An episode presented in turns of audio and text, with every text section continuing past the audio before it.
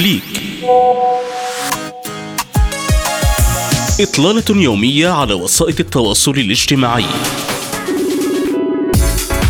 أخبار مختلفة نقاشات مجتمعية منوعات وطرائف.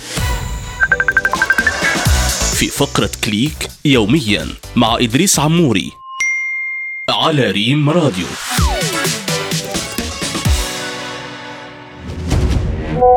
نقاش افتراضي.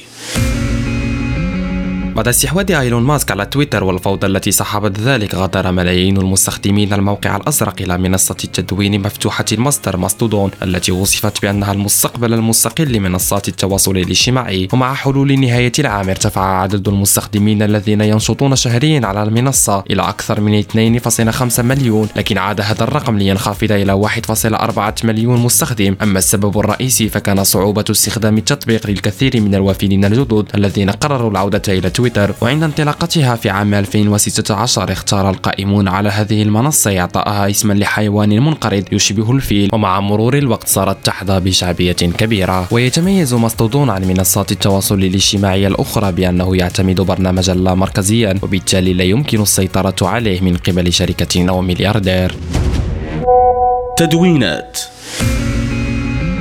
استلهم نادي ريال مدريد الإسباني لكرة القدم عبارة النية التي اشتهر بها وليد الركراكي مدرب المنتخب الوطني المغربي لكرة القدم للتعبير عن فرحته بالفوز بكأس العالم للأندية المغرب 2022 وقال بالدارجة المغربية إحنا ديما دايرين النية. وفي إطار تفاعل النادي مع الأجواء المغربية كتبت الصفحة الرسمية لنادي ريال مدريد على منصة تويتر تغريدة جاء فيها إحنا ديما دايرين النية وهي الجملة التي اشتهر بها وليد الركراكي مدرب المنتخب المغربي كما كتبت عبارة سير وهي الكلمة التي اشتهر بها الجمهور المغربي في إطار تفاعله مع الناخب الوطني وليد الركراكي منوعات.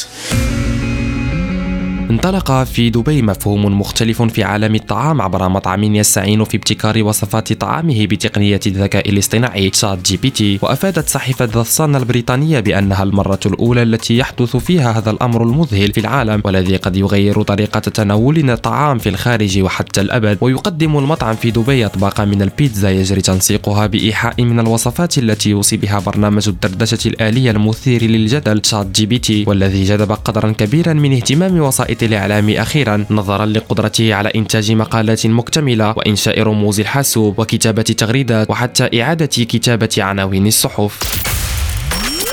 كليك.